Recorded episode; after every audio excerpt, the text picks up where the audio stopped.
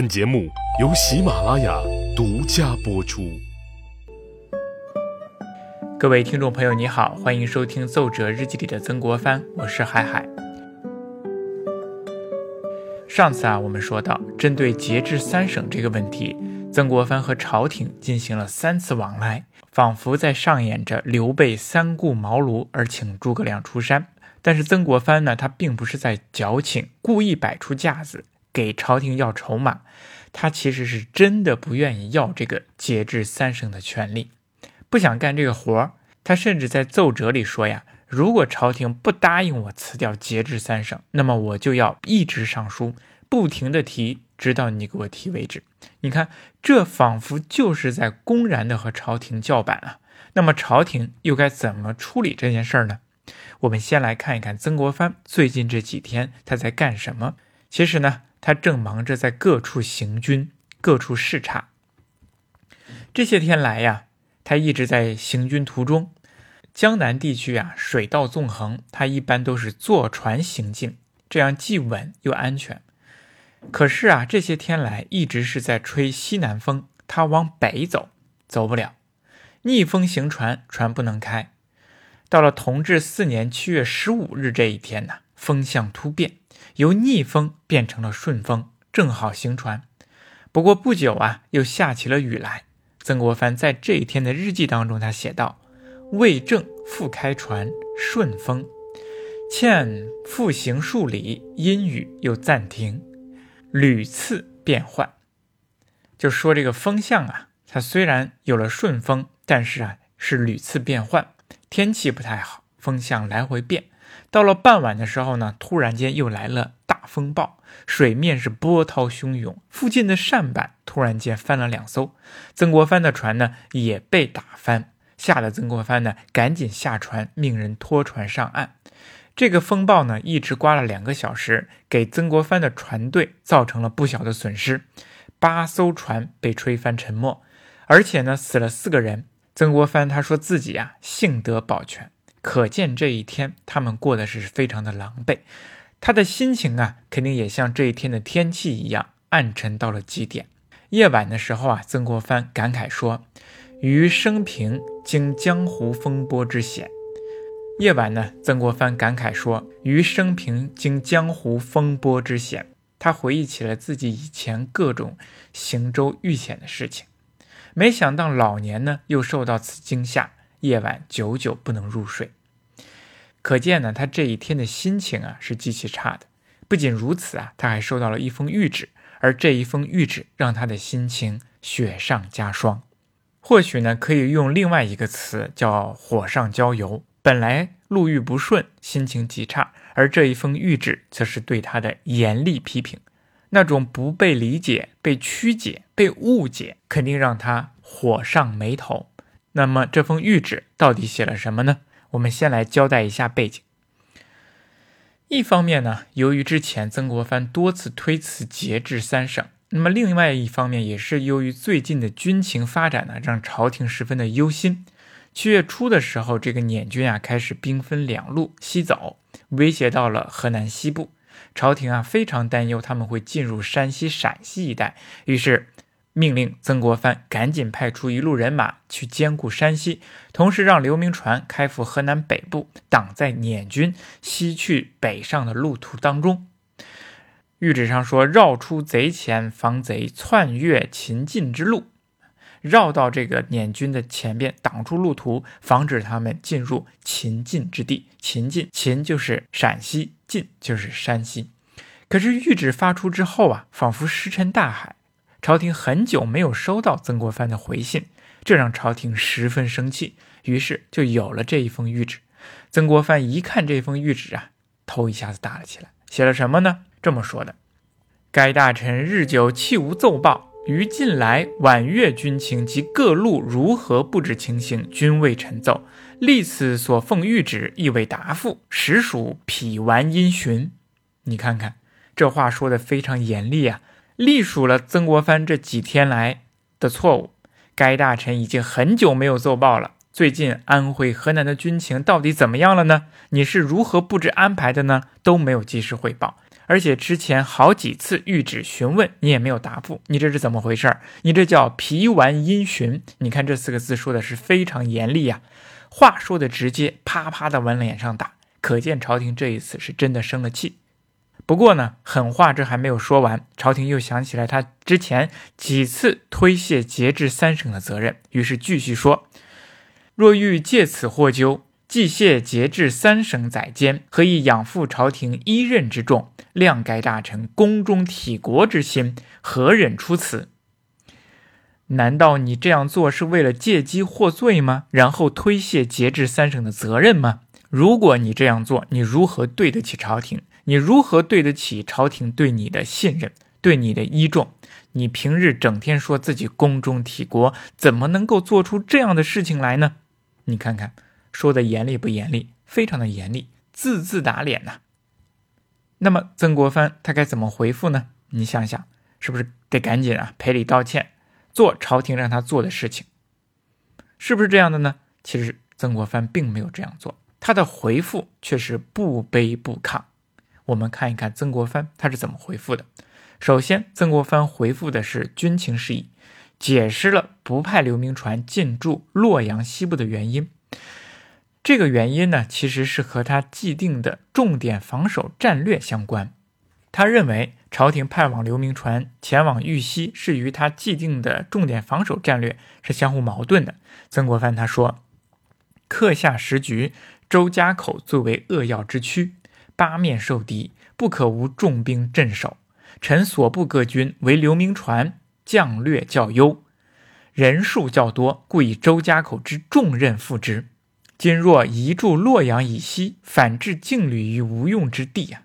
你看看为什么这么说呢？因为据曾国藩推测，捻军应该不会前往山西和陕西两省，因为陕西比较穷，捻军不会前往那里面去劫掠；而山西呢，又有黄河天险，捻军无船，没有办法渡河。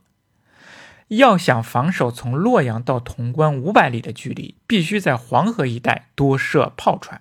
仅仅派一支刘明船的军队是无法守住了。所以呢，刘明船西去不好。曾国藩说：“无益于晋而有损于豫。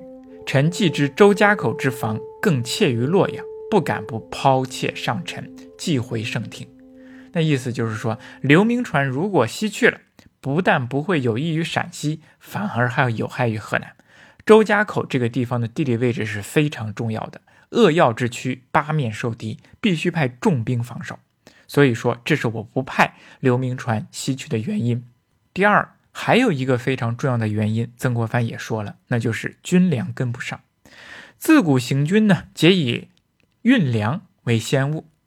那曾国藩当年跟这个李鸿章。打仗的时候呢，例行水兵于江南水乡，粮运作为便利。每当打仗之前，都是先疏通好粮道，这样呢，将士士卒也能够吃得饱、穿得暖，便于打仗。那么现在呢，再往北派军，粮食补给还没有打通，军粮大米运不过去，武器大炮更运不过去。那么这样，即使把淮军送到了北边，怎么办？也恐生他变。我们看啊。在这封奏折当中，我们会发现一个非常有意思的事情，就是曾国藩呢非常重视南方的淮军和湘军能不能吃上米饭。他觉得如果淮军吃不上米饭，那就非常的危险，就不能够把他派到北方去。他说：“盖恐饮食为其本性，驱策必不得力。”所以啊，这是他不向秦晋调兵的一个非常重要的原因。这两点理由啊，曾国藩都说的是不卑不亢，他印证了那种将在外，君命有所不受的说法。那么，由于呢，我不是军事专家，所以我们也没有办法判断出他说的到底是不是正确的。但是我们听着挺有道理。那么我还觉得呀，曾国藩说出来这两条原因，是因为这跟曾国藩行军打仗有原则是有关系的。他出征之前呢，做好了非常周密的战略部署和运粮计划。如果在实际的战斗当中与这两条相矛盾、相违背，那么曾国藩就会抛弃或者是拒绝。他坚持自己的原则和决心，这是曾国藩能够做大事的原因，也是曾国藩在现在不卑不亢、回绝朝廷的原因。那说了这两点原因之后啊，曾国藩又笔锋一转，开始说到了节制三省的事情上。看来他还是比较纠结这件事情，还是要进一步的说明这个问题。这一次呢，他又从战略分析了自己当不了这个节制三省大臣的原因。他把战局呀分成东西北三路，他觉得呀，以他目前的兵力，只能管好东路，实不能兼顾西路。更没有办法去顾及北路，他又跟僧格林沁进行了比较，说以僧格林沁之贤，终可以替鬼神，勇可以回山岳，半年五年尚未成功。那我曾国藩更不行啊！